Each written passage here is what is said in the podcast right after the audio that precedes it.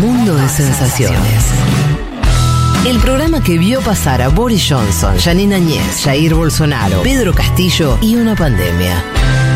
Con Federico Vázquez, el poder terrenal es efímero. Un mundo de sensaciones es eterno. Futurock FM.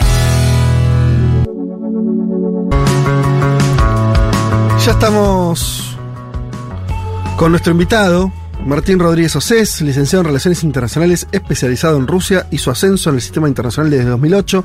Escribió para eh, Gimo, se dice Gimo en Rusia, Infobay, Página 12, Perfil, Telam, Cenital, Panamá Revista, entre otros. Actualmente trabaja en el Consejo de la Magistratura de la Nación. Eh, ¿Qué tal, Martín? ¿Cómo estás? Bienvenido. ¿Cómo están? Gracias por la invitación. Bueno, me gusta tu boina Bueno. eh, azul. Gracias. Le queda muy bien, ¿o no? Sí. Muy bueno. Además, si vas a tratar. Combina, viste, aparte con el si a, pullover. si vas a tratar temas rusos, a mí ya me. algo muy lateralmente me. Es más francés igual que bueno, ruso, ¿no? pero me lleva hacia el Uruguay. Sí, A sí, Europa, sí. está bien. Me lleva hacia el Uruguay. Che, bueno, no, este. mm, Gracias por venir. Eh, Es interesante, solemos leerte y comentarte eh, lo, lo que producís respecto a, a- Rusia. Y en este, abríamos el programa así, en esta coyuntura muy particular de lo que pasó en los últimos días, diría en las últimas horas. Arranquemos por ahí, la, la, la llamada la, la rebelión de los Wagner. Este, pero bueno, básicamente con este personaje Prigozhin no tan eh, eh, particular que terminó haciendo, algunos lo calificaron de golpe de Estado, otros de negociación con tanques en las rutas, eh, pero básicamente a, Rusia se les acomodó todo, también eh, era, era alguien importante en, en, en Ucrania en el campo de batalla, ¿no? Como aliado o como brazo informal de, del ejército ruso. Eh, ¿Cómo expliqué? ¿Qué, qué reflexión te, tenés de esto que pasó? Eh, Lo primero es que mm, es evidentemente y para todo el mundo un cimbronazo en el sentido de que uno entendía, ya sea por el análisis como por la, la información que consumíamos desde hace muchísimos años, de que el sistema político, al menos en Rusia, no era poroso. Hay una cohesión este, muy grande detrás de la figura de Putin, y que era intocable. Eh, y si bien este no fue, digamos, una sublevación o una sonada eh, en contra de Putin, Claro. porque eso hay que aclararlo, esto fue, digamos, una sublevación personal contra el ministro de Defensa y contra su segundo, que es Gerasimov. Eh, pero sin lugar a dudas por el contexto de darse eh, en el medio de un conflicto armado de la magnitud que tiene Rusia contra Ucrania, eh, es significativamente, digamos, importante desde lo político. Explícame en, en un párrafo, en dos, qué es, qué es el ejército Wagner, qué es, qué es, por qué Rusia, teniendo un ejército enorme, tiene que apelar a unos mercenarios. Contanos mínimamente cómo la explicación de eso. Wagner surge como un- una empresa este, privada de, de Prigozhin que supo ser el chef Sí. este, de Putin. cosa Era el que- encargado de- de- del- de- de- del, del catering, en realidad, ¿no? Sí, a ver. Es un como, empresario gastronómico. Sí. Ok. Hay una exageración también detrás de, de quién es quién en, el Kremlin. Lo mismo pasaba con Dugin, que era el filósofo de Putin, Sí, que no era, el el filósofo de filósofo de Putin. Putin, sí, claro. Pero era, era alguien, digamos, importante eh, bajo la ejida de, de- de Putin, que creció eh, básicamente por sus acciones en, en el continente africano, Ajá. eh, donde tuvo eh, varias, varios éxitos o sucesos eh, repeliendo la influencia, por ejemplo, de otros estados como Estados Unidos o Francia, en Mali, en Sudán, eh, y eso lo hizo ascender. Y ahí porque eh, eh, Putin, el gobierno ruso utilizaba a Wagner para no exponerse como que era directamente Rusia quien intervenía militarmente, ¿esa era la explicación o hay otra? Yo creo que también obedece más a que el ejército ruso no tiene o no tenía la capacidad de despliegue. eh, recordemos que ellos ya estaban involucrados en Siria, eh, donde tiene un papel fundamental, eh, junto con otros estados como Turquía, como Irán, Sí. como Estados Unidos. Y también meter, digamos, oficialmente a Rusia en un papel coercivo sobre los gobiernos eh, africanos, de los cuales supuestamente se quiere ayudar, en una manera poco costosa, digamos, de estar presente eh, y de influir directamente, porque convengamos que hicieron bien su trabajo. O sea, eran. Era como un grupo de mercenarios que eran efectivos para cumplir órdenes de Moscú en territorios donde Moscú no podía actuar tan directamente. ¿Y en Ucrania cómo se explica eso? Donde efectivamente hay una guerra más declarada, bueno, por más que no le llamen guerra, pero como sea, Sí. un conflicto, una invasión, digo, a cara descubierta por parte de Rusia. ¿Por qué ahí también terminan usando o habilitando a Wagner a que tenga ese lugar tan importante? Me parece porque también, eh, si uno ve cómo se desarrolla el conflicto, Rusia entra a Ucrania con una cantidad, eh, entre comillas, limitada de, de conscriptos y de, de soldados contratados, porque recordemos que el ejército ruso es profesional. Claro, como el de Estados Unidos, ¿no? Eh, no, Ah, eh, Estados Unidos tiene, tiene su propia escuela militar, como lo tenemos acá. Sí. Eh, es un tema más mixto, si queremos. ok.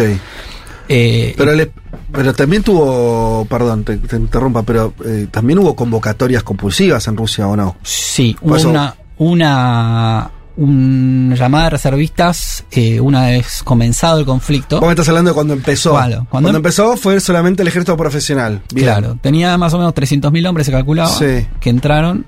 eh, y que luego del repliegue de, hacia los territorios del Donbass, lo que hicieron fue llamar a su, digamos, a su ejército informal. Sí. Súper efectivo, súper, digamos, Sí. entrenado, eh, con una experiencia en combate que no tiene, el, el ejército no tenía en su Mm. momento, para ponerlo en la zona más caliente, que era, digamos, la frontera de, de Donetsk, eh, y lo que fue después Bakhmut. Claro. La última batalla que la ganó Rusia, que fue muy Sí, que- sorpresiva, sorpresiva también, ¿no? Un triunfo. Eh, en verdad lo que tiene sorprendente o extraordinario, creo que es la palabra, Sí. es que una compañía militar privada venza sobre un ejército regular, eh, que yo le agregaría con el, el énfasis de, de estar financiado y entrenado por la OTAN. Digamos, no es que le ganó al ejército de Rumanía. Claro. Le ganó, digamos, un ejército que tenía desde 2014 entrenamiento, eh, fierros y armas. Ahora, a mí hay algo que me llama mucho la atención. Ahora abrimos, ¿no? Pero quiero terminar ese resto de Wagner porque a mí me parece eh, también cinematográfico y raro. Que es eh, el propio Prigozhin elegía a. iba, tenía, decime si es verdad, esto es lo que leí. Tenía habilitado ir a cárceles en Rusia y iba eligiendo futuros este, soldados de, de- de su empresa entre los presos. Me cuesta linkear esa forma, ¿cómo decirlo?, artesanal con que sea un cuerpo de élite que le gane a la OTAN, ¿me entendés? Es como, fuiste a buscar presos y los convertiste en Terminators. ¿Qué pasa ahí? Sí, eh, lo peor de todo que fue, o sea, no, no deja de tener algo de verdad, porque él tuvo acceso y fue habilitado por el Kremlin para que eh, él tenga reclutas eh, Sí. prisioneros, Sí. ¿sí? Que eran tipos que después se le condonaban la, la- la La- pena, supongo. Sí, Claro. exacto. Y lograron este, que varios miles de, de reclusas eh, tuvieron un entrenamiento bastante corto eh, y sin embargo eh, tuvieron su, su éxito. Por supuesto que no se va a decir oficialmente que del 100% de reclusos Sí. que, que enviaron a Bakhmut habrán sobrevivido 20% como mucho. Ah, mira. Este, pero Habrá una cuestión subjetiva que estaban peleando por su libertad. Digo, por ahí es distinto, ¿no? La, la las entrega. motivaciones. Que si vos te están pagando un sueldo, qué sé yo. Sí, No sé. sí. Bueno, lo que pasa es que Rusia también es un país muy especial. ¿no? Eh, donde la, naturaleza y las motivaciones de las personas en Rusia no son las mismas que, que las ¿Por nuestras. qué haces una mueca? ¿Qué? qué- Porque es un país que, que tiene un romance histórico ¿Con la violencia? Con la tragedia. Ajá. Eh, Más, más Tolstoy, sí, Sí, más claro. Sí, eh, y es algo que, que persiste, que es atávico, eh, que yo no puedo descindir de, de cualquier análisis, eh, digamos, eh, esa condición de lo ruso. Eh, y parece, digamos, algo de ficción, de película, pero realmente es así. Es, es un país que no tiene integrante en la familia que no haya sido víctima de los nazis, por ejemplo. Claro. Digamos, Sí, es algo sí, sí. como dato es descomunal. Mirá. Está atravesado por la, por la tragedia todo el pueblo ruso. Por eso impacta tanto cuando Putin dice, acá nos estamos jugando la supervivencia, ¿no? Toca una fibra que es lo que se conecta con eso que vos decís, con ese dato de, ¿no? De, la- de lo que caló esa guerra, de la Segunda Guerra. Sí, y, y podemos ir más atrás, digamos, son suceso tras suceso en la que eh, la continuidad o la supervivencia de, de lo que ellos entienden como el arma rusa estaba en juego. Mm. Eh, y es algo que creo que no hay una lectura correcta desde, llamémosle la OTAN o, o los Mm. Estados Unidos, para ser más preciso, de hasta dónde se podía llegar este, con sus movimientos Mm. en, en Ucrania.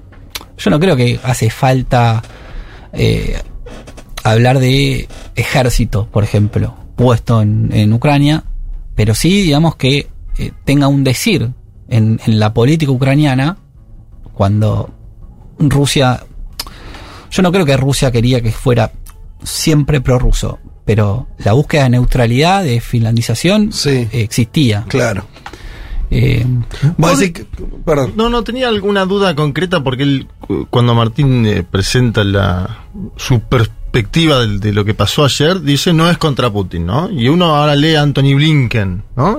Secretario de Estado de los Estados Unidos de América, que dice, básicamente, la crisis todavía no terminó, la crisis de Wagner no terminó, es un desafío directo a Putin. ¿Qué, qué puede estar pasando con Estados Unidos eh, desde ese aspecto? Si Estados Unidos puede tener algún vínculo con Wagner o no, o Eh,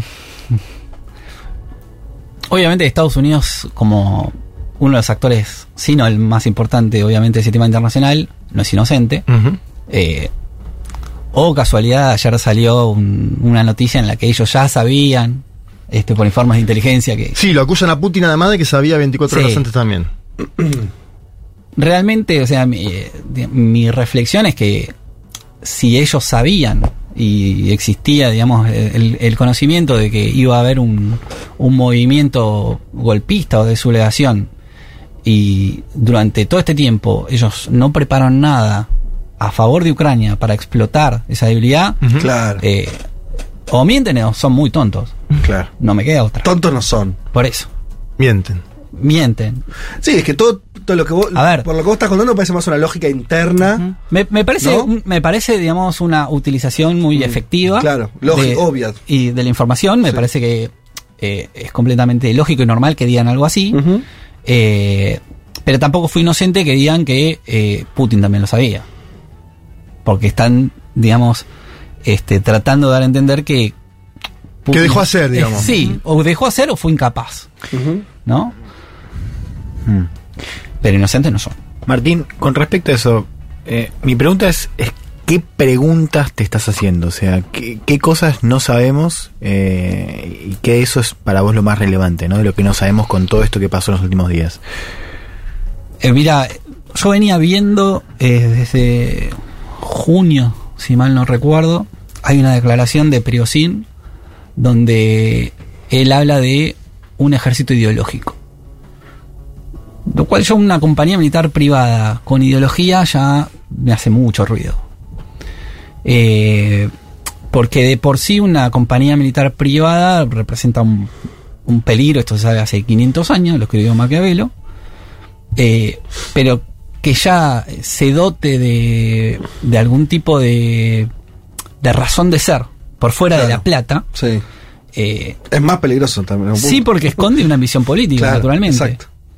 Eh, y después viene el problema de, bueno, una compañía militar privada necesita de un mecenazgo, necesita de la plata. No es que encontraron las armas y vamos. Eh, y ayer leí un- una de las 10.000 teorías que circulan ayer, que es la que más me cierra, creo que eso es lo que mejor puedo decir. Y es que esta sublevación, esta sonada, eh, por el timing, se da en un contexto eh, muy preciso. es obvio que el, el ataque a esa base o esa guarnición de Wagner eh, en el día de anteayer sería, eh, fue falso. No ocurrió, fue el pretexto que utilizó Prigozhin para avanzar sobre Ajá. el territorio ruso.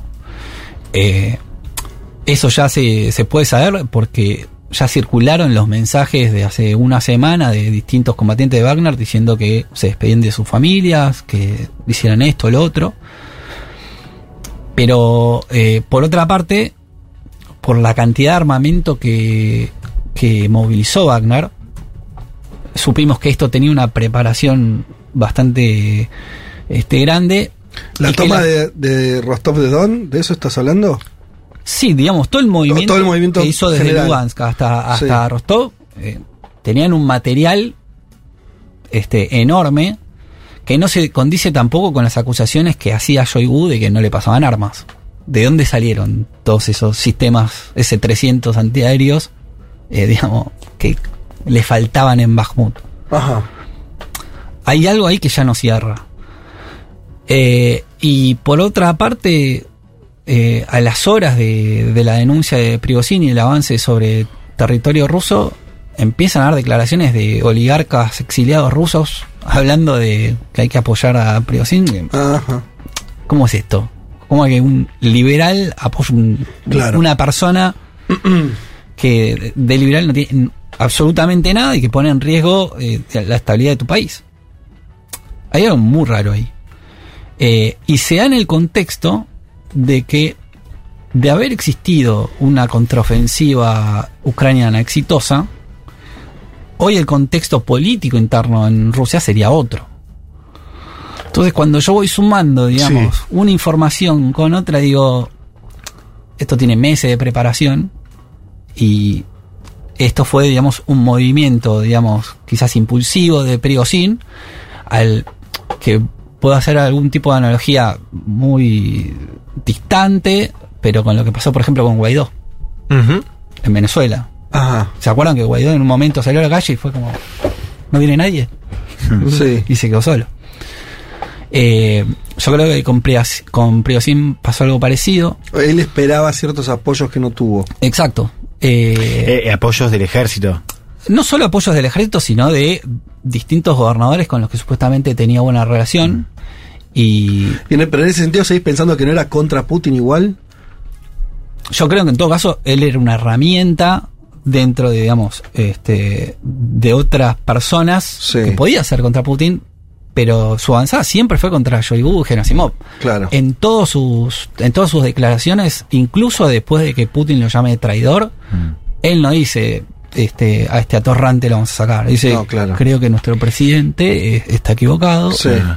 ¿Y por eso lo indultan también? Porque digo, uno tendería a creer que Putin, un hombre fuerte, ¿no? Con fortaleza, se produce lo que se produce ayer, actúa, ¿no? Van y lo detienen a este hombre. Bueno. En el medio se produce una negociación con Lukashenko.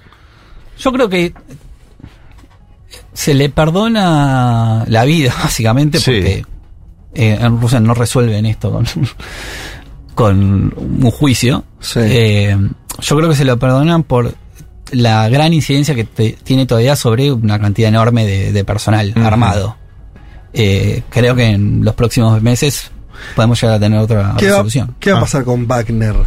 Más allá de, de- digo, lo desactivan, no, se cambia por la el, cara. por el momento liderazgo. ahí yo escuché Bueno, está, cosas. clave la guerra. Sí, Es el que le dio más triunfos. sí, sí. Claro. Por el momento yo escuché, lo que se sabe y es información ya oficial es que aquellos soldados de Wagner que no tomaron parte de- del asalto Mm. a, a Rusia van a firmar contrato con el ejército ruso. Eh, Le compran el pase oficialmente. sí, vamos a, a llamar así, son agentes libres este, y firman con el club. Y mm, lo otro que sa- sabemos es que Prigozhin va a Bielorrusia. No sabemos si el resto de Wagner va a Bielorrusia, lo cual sería algo eh, preocupante y peligroso porque eh, no es lo mismo tener a el ejército bielorruso en la frontera con Polonia que tener a Wagner en la frontera con Polonia. Polonia, el actor más eh, ¿Cuán- cuán- hostil contra Rusia en, en Europa. ¿Cuántos son? Pues se hablaba hasta 40.000 en su momento, ¿no? De- personas Yo- vinculadas a Wagner. Yo sería más cauto y haría un margen entre 15 y 30 mil. Está bien, no es poco igual. No, no, no, por supuesto no es poco. Es que por más que sean el- un piso, digamos, 10 mil, son los 10 mil que le ganaron a... Sí, claro, sí. ¿No? Es, sí. es Leónida. Sí, solo de la película 300, claro, Claro, sí, claro. sí. No es que estás mandando a... No, cualquiera. claro, claro, claro. Bueno, ¿y cómo ves? eh, no sé, igual si, si ustedes quieren Sí, por yo otro quería lado. hacerte pero- una pregunta, porque digo, estamos en el marco de una guerra muy mediática también, en la era de las redes sociales. Eh, veo que, este Prigozhin se comunica con sus soldados por Telegram, ¿no? Como que de repente hay un montón de otros actores que son las telecomunicaciones y las filtraciones. Pero quería preguntarte cómo afecta todo esto a las masas rusas, o sea, al, pueblo ruso. ¿Cómo se enteran de esto? ¿Qué tipo de apoyos, o sea, lo- en lo mediático, aparece Wagner como un opositor real a, Putin con el que la gente puede identificarse? ¿Cómo se eso en el de la gente rusa? Y en, en verdad, eh, Wagner no está identificado dentro de la población rusa como un agente distante o enemigo. De hecho, lo que logró la guerra fue acercar a Wagner eh, como un agente del éxito, llamémosle, ¿no? Por eso también es que veíamos a gente saludando a, a los soldados en, en Rostov. Es que no estaba oculta esa participación mercenaria, ¿no? Claro. Se lo nombraba como parte Claro, de- pero ahora que se opone a Putin... No, claro, claro. Pero te quiero decir, no es que era alguien, ¿no? Se hablaba de él como uno de los Sí. actores de la guerra. Lo que pasa es eh, ahí hay, hay cierta complejidad. Eh, en Rostov tu- tuvimos gente que, digamos, no estaba contento con, con el accionar de Wagner y gente que los recibió bien. Ajá.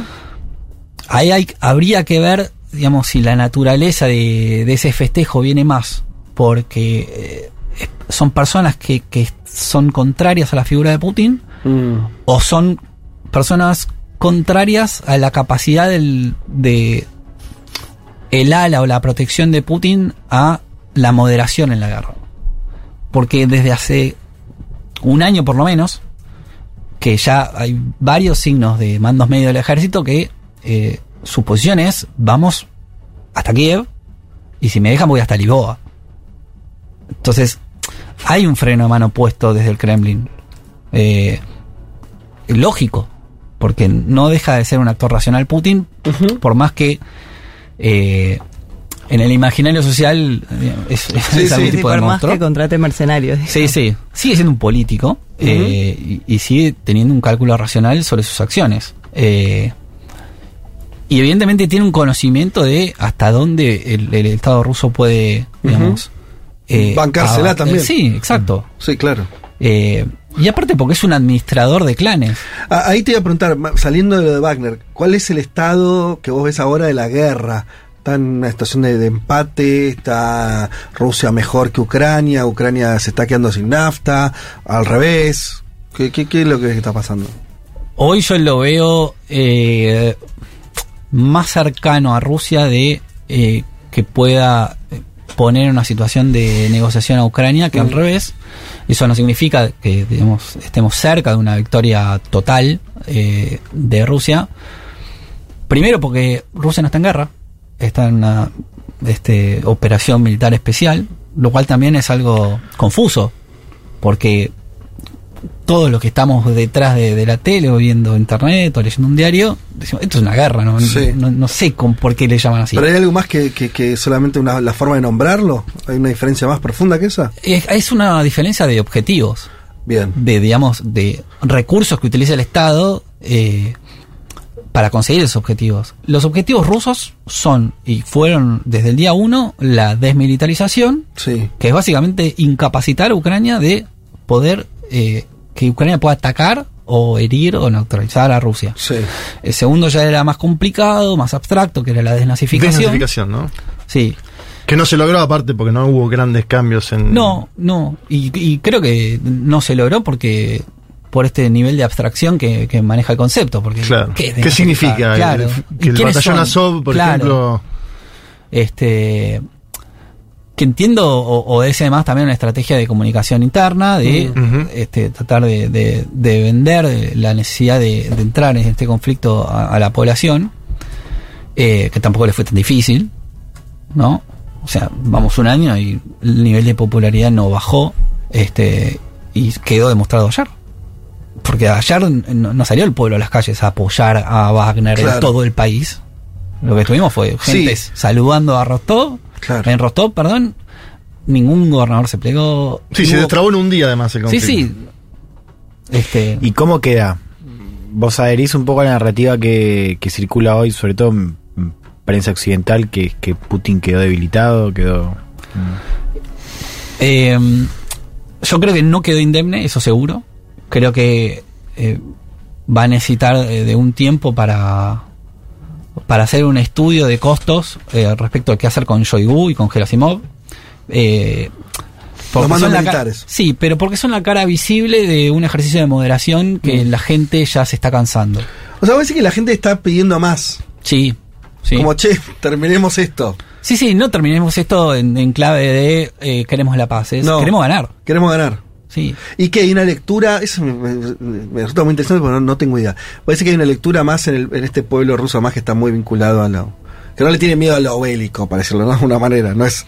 Yo me imagino otras sociedades y bueno, no, eh, que los rusos dicen, vamos para adelante, ya fue, tocó esta, acá estamos, nos la bancamos. Eh, como que vos decís que hay algo así como de que ven que el gobierno es muy moderado en su táctica militar. Sí. A ver, hay. Yo, digamos, pondría eh, ciertas variables en juego. Por ejemplo, la mayoría de los generales que hoy están en el ejército ruso formaron parte del ejército que fue derrotado y humillado en Afganistán. Que quieren revancha. Eh, Rusia también está constituida hoy por una juventud que creció con la nostalgia este, de la grandeza de- del pueblo de sus abuelos, de la revancha histórica que quieren tomar por sus padres, que, que la sufrieron en los 90. Sí. Eh, y porque desde que comenzó también el conflicto hay un- una narrativa antirrusa total, que naturalmente no jugó a favor, digamos, del interés de, bueno, el ruso se va a sentir mal por ser, por ser ruso. Muy por el contrario. No, yo soy ruso y me la banco. Sí, que era un poco la- la- esa cosa occidental muy pavota, ¿no? Que dice, ja, cuando le saquemos el McDonald's van a poder llorar. Bueno, esta idea como que, se- Sí, que- como una como una- un nacionalismo muy débil que efectivamente no pasó eso. No, no porque, eh, digamos, si una de, de- de las cosas que característica, eh, caracteriza al pueblo ruso es eh, que es patriota desde la ultraizquierda hasta la ultraderecha, Mm. Que también había, digamos, una fantasía impulsada desde, no importa quién, Sí. eh, en la que, por ejemplo, el Navalny era un opositor de consideración. Navalny no existe en Rusia. No existe. O sea, es el diputado del medio Claro. este, sin fuero. Sí, sí. Es muy claro. Eh, y aparte, Pero me, tampoco me- lo- me lo quedé enganchado con otra cosa, porque vos decís, eh, eh, como que si el ejército, como si hay una moderación táctica militar que la gente dice se está cansando. Pero eso tiene que ver con una táctica de moderación, o sea, ¿podrían ser más agresivos los rusos o no le dan para más? No, sí, podrían, claro. ah, mira sí. vos. Claro, están Parece que ministrando, están, ¿no? Están, están en segunda ver. y podrían poner quinta. Claro. El problema es que ¿Y cuál es por qué no lo hacen? Yo creo porque eh, también avanzar agresivamente sobre ciertos, eh, por ejemplo, hacer un ataque hacia, hacia una ciudad, apuntar a civiles o dañar un edificio histórico, eh, también hay una respuesta que va a venir de la OTAN. Y el tema es lograr el equilibrio para que exista una contención que quede en lo financiero.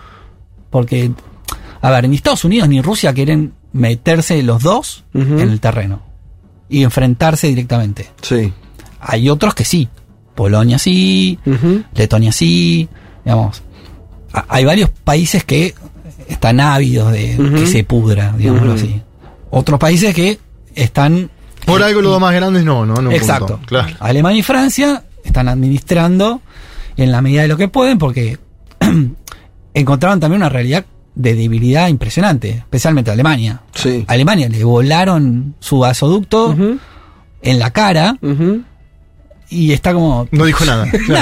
No sé, bueno, que pase lo que sí. Sí, claro. Es increíble.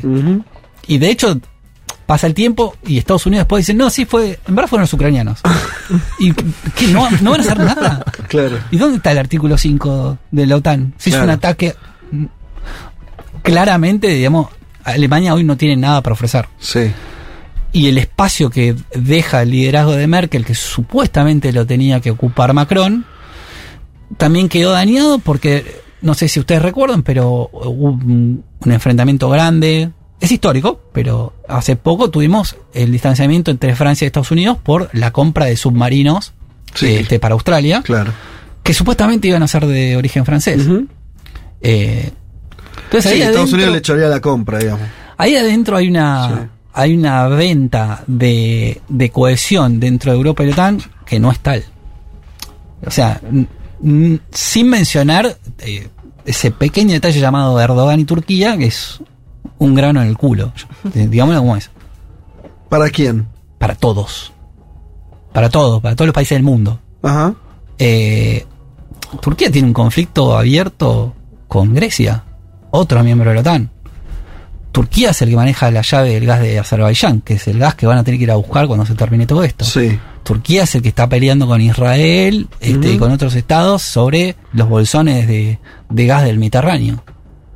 Digamos, tiene eh, la llave de un montón de cosas, todas muy importantes. Eh, y por eso es que tiene la capacidad de Erdogan de decir, hoy sí, mañana no. Ujú. Vos decís que todos esos son elementos que morigeran una guerra que podría ser más descarnada. Sí, Hay como una gestión de la guerra totalmente. más allá de la batalla. Hay un management. Hay un management. Sí. Y ahí hay ciertos acuerdos, o más que, no sé si son sería acuerdos o autolimitaciones, digamos. Sí, totalmente. Totalmente. Y Rusia, en algún- en- entre otras cosas, está discutiendo cuánto tiene que autolimitarse o no en este escenario. Sí. Porque también tam- supongo que tampoco le sirve, o sí, no sé, decime, una prolongación de, no sé, tres años más de guerra. A Rusia eso no le- a Putin, a Rusia le complica, le da igual, le puede ser beneficioso. Eh, creo que desde el aspecto político no haría mella. Mm, Eh, el problema no es que, digamos, el, eh, la situación de guerra, el, el problema son los costos económicos Mm. en el día a día que pueda llegar a tener en la sociedad. claro. Eh, bueno, ahora va- supuestamente vamos a tener elecciones en Rusia, eh, que no, obviamente no va a pasar nada, Sí.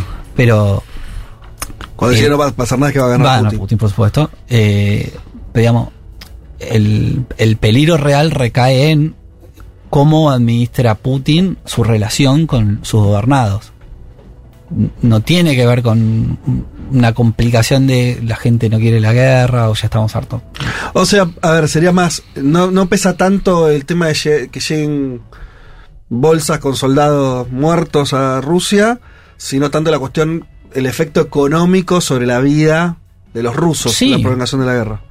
Sí, en la historia de Rusia perdieron millones y millones en Claro. la Segunda Guerra y, o sea, la tragedia pesa más. digamos, eh, Sí, lo que decías al principio. eh, digamos, la imagen de, de los 90 de la calle de Mm. Moscú Sí. es eh, inmediatamente Mm. más trágica que el recuerdo casi heroico de dar la Claro. vida por su país. Yo lo pondría en, ese, digamos, en esos términos. Está perfecto. Sí, sí, sí. Y claro, desde, desde ese lugar se ordenan también las decisiones. Sí. Eh, el, el problema con Rusia eh, es que no puede escapar de, de ser, digamos, una amalgama de actores eh, mafiosos o cuasi mafiosos eh, que la, la política se ordena a través de ellos. Ajá. Eh, Es una democracia, digamos, dirigida por, por distintos clanes. Eh, y por eso también es la necesidad de hombres fuertes que logren administrar eso. La popularidad de Putin a esta altura, pues siempre uno ve esto de Levada, ¿no? Levada Center, Sí. que se dice que no es del oficialismo y que por eso se lo consulta mucho, sigue siendo altísima. Sí. ¿Cuál es la explicación hoy de eso? La explicación es que no, no se modificó en absolutamente nada eh, las cosas que hicieron que Putin sea popular. Claro. Y es que Putin le devolvió a Rusia eh, una estabilidad, que es el elemento central de la política rusa. Eh, Sí, de la gobernabilidad de cualquier país también, ¿no? Sí, sí, por supuesto. Pero, pero en Rusia, que es un, un país que atraviesa, digamos, crisis eh, a niveles este, que no conocemos nosotros. Claro. Bueno, nosotros tuvimos un 2001 y fue como una locura, y un 2001 es un martes en Rusia. Eh, y entonces, volver a esto, ¿no? De, de ser un, un país nuevamente protagonista, prestigioso, que a los chicos este, les restaura el- la nostalgia de, la grandeza de sus abuelos, la revancha y la recuperación de, de, los años eh, horribles que sufrieron sus padres. Eh, y todo eso se termina con Putin. Putin le devuelve a, a Rusia una vida que desconocían durante muchos años. Y eso simplemente no se puede olvidar. Decir, si este, este político no, no, no, no junta 50 mil millones de firmas, entonces no participa. No le importa a la gente. Esa es la dura realidad, pero no le importa a la gente. No, claro. Y vos decías, hablas de los clanes. eh, eh, todo, todo este sistema depende, hablando un segundito de Rusia, de la política rusa, depende totalmente de- de Putin. Hay algo un poco, hay una restauración más estatal. Digo esto para incluso adentrarme en alguna cuestión ideológica que siempre también es una especie de bruma, ¿no? Sobre Putin y esta idea. A mí me, me causa gracia, bueno, Twitter, ¿no? Pero est- estas acusaciones cruzadas donde están eh, los que acusan a los que creen que Putin es como el nuevo comunismo Comunista, claro, y no ¿no? sé qué, lo- ¿eh? pero al mismo tiempo la idea también simplificada, a mi modo de entender, ¿eh? quiero escucharte a vos como Putin es solamente un, eh, un representante, no sé, ultraderecha, bla. Digo, ¿qué está expresando en términos más ideológicos por llamarlo... eh, no sé, sistema de ideas. Vos describiste algunas que tienen que ver con el nacionalismo, con la cuestión de la patria. Sí. Hay algunos más ahí metidos. La guerra modificó algunos. Yo le- leí alguna cosa de, bueno, de Dugin justamente en su momento, antes de, la muerte de la hija y todo, pero que él decía que la guerra también se celebraba como un proceso de nacionalismo más profundo. No sé, desacople con Occidente. Sí, a ver, en, en Rusia siempre existieron eh, escuelas de pensamiento respecto de cuál es eh, su posición y su rol en el mundo. Mm. Siempre fue de mesa chica. Es decir, ¿Qué que quiere decir eso? de- digamos, hay estados y potencias que tienen excepcionalismos, ¿no? En el caso de Estados Unidos, por ejemplo, es el del liderazgo, ¿no? Nosotros somos el uno Sí. y lideramos a todos, y Sí. punto, y no se discute. Sí. Y Rusia tiene su propio excepcionalismo, eh, que es el del país ineludible, digamos, en el que hay una mesa chica, bueno, Rusia está. Ah, bien, claro. Rusia está. Sí. No importa ¿En quién qué es el- lugar? Si Claro, segundo, no. tercero. Estamos. Estamos ahí, sí. Eh, y eso tenía, digamos, un- una fragmentación respecto de qué tipo de país son, qué tipo de civilización son, porque ellos no se consideran un simple país, ellos son una civilización. Más parecido a los chinos en ese sentido. Sí. Eh, y viene de la mano de si son un país de Europa, si son un, un eurocianismo, digamos, algo que está en el medio, o si son algo completamente único. Eh, ese enfrentamiento eh, persiste al día de hoy, estas escuelas de San Petersburgo, más cercanas a Europa, escuela de Moscú, eh, digamos, que es más única. Eh, y que, bueno, por, por ejemplo, otra de las teorías era que Prigozhin y, Putin estaban en verdad unidos, porque son de la escuela de San Petersburgo, y Shoigu y Gerasimov, que son de la Claro. escuela de Moscú.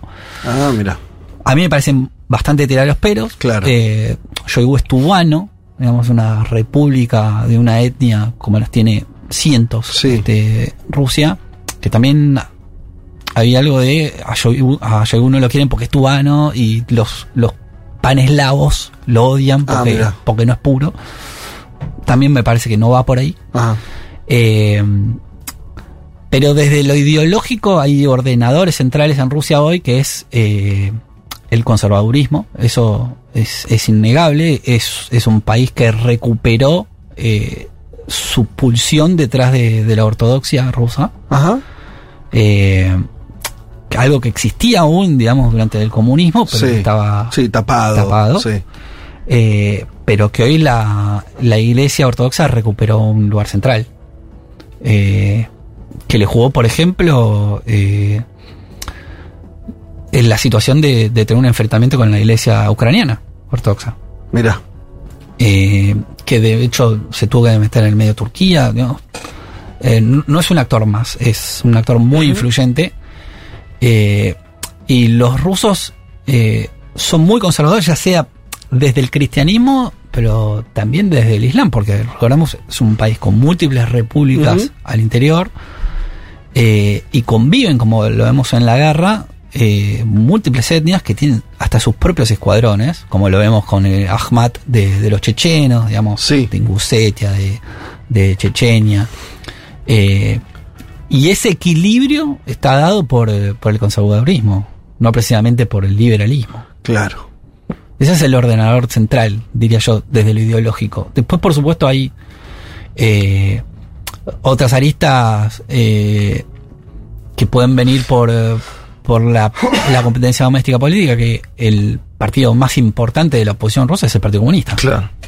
Es histórico y no dejó de serlo. Por eso también el, el rescate o la elevación del personaje de Navalny, porque ¿a quién iba a apoyar Estados Unidos? ¿A los comunistas? Claro. Que son los que realmente sí existen. Tienen una representación política, electoral, minoritaria, pero existen. Eh, sí, total. 10% más o menos, ¿no? Suelen algo así. Sí, hasta un poquito más. Eh, pero digamos, es, es un actor eh, legitimado. Claro. eh, eh, y que no existe una mirada, digamos, de enemigo sobre esa oposición. Claro. Es una oposición integral. ¿Es satelital el PC allá? En términos de que para Putin, ¿no? ¿Cuál es el vínculo que tiene el Partido Comunista? Yo creo que, a ver, eh, les es es, Es una oposición instrumental. controlada. Sí, es instrumental, totalmente. Sí. Eh, porque también es, eh, es una oposición que, que permite en, en, en otras repúblicas, en otros oblast, eh, dirimir las internas propias de, de Patria, digamos, de, de- Patria Unida. de Patria Unida. Sí. Eh, es como también funciona de ordenador para el, el- el partido más grande. Eh, Mirá, me di cuenta que Unión por la Patria es parecida a Patria Unida. también pensé ¿No? lo sí, Que como... sí, sí. Me di cuenta ahora, ¿eh? Casualidades. Podemos vender el dato a la oposición Se y lo vendemos agarras, a-. Se la vendés a la reta. Nada, Pichetto. A pe- A Pichetto. Pichetto se hace una fiesta. Che, bueno, estamos conversando, no te volví a nombrar, creo que, pero me, me- Porque me está metí- buena la charla, Sí. está muy buena la charla. Estamos hablando con Martín Rodríguez Océs, licenciado en Relaciones Internacionales eh, y especializado en Rusia. Eh, Martín, hablamos un rato largo, no sé si alguno se quedó con una pregunta así atragantada como para cerrar la charla. Yo lo del patriarca Kirill me gustaría que, que es, es un hombre muy importante, ¿no? Eh, El patriarca ortodoxo de la iglesia. ¿Qué papel vos en un momento dijiste que cumple un papel? Si es influyente o no. Me acuerdo que en su momento se juntó con el Papa Francisco, así que hay un... Sí, sí. em, a ver, no deja de ser eh, la figura más importante de una religión organizada eh, en un país que es una civilización en sí misma. eh, y por lo tanto, el, el- el rol y el papel que juega es preponderante. Digamos, lo que dice no, no se pasa por alto gratuitamente. Lo vemos en, en el campo de batalla, los soldados este, llevando sus propias Biblias, eh, teniendo su momento de oración. No es menor el papel de la religión en, en Rusia, eh, y mucho menos para un país que se cree tercera Roma, Claro. ¿no? Sí. Eh, y por lo tanto, el- la figura de, de su líder religioso es sumamente eh, importante. Naturalmente no tiene el peso político que podría tener el Papa Francisco, eh, pero sí es de, eh, una relevancia muy grande, un respeto muy grande. Martín, eh, nos quedamos sin tiempo ya, estuvimos eh, hablando un montón, la verdad, eh, me, me encantó la, la charla. Si la gente quiere leerte, ¿dónde te encuentra? Creo que lo más fácil y, y donde estoy todos los días, porque soy un junkie de Twitter, Sí. en Twitter, que es M. Rodríguez Océs, Bien. con doble S. ¿Algún libro has escrito? Eh, escribí una novela corta de fútbol. Qué lindo. sí. Todavía no he escrito un libro sobre Rusia. No, este, en verdad estoy más eh, encaminado a escribir algo. Yo escribo con, con un amigo que se llama Martín Pisi, que escribimos teoría. Ajá.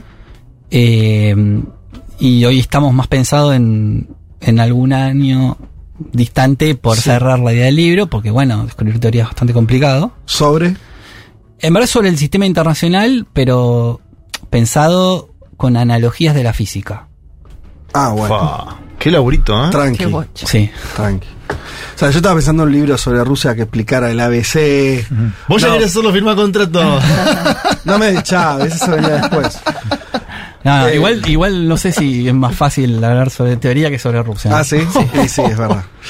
Martín, te agradecemos mucho por haber muchas acercado gracias a ustedes, fue un placer. Bien, de acá nos vamos entonces escuchando Nada Salvaje de Lucas Otiva.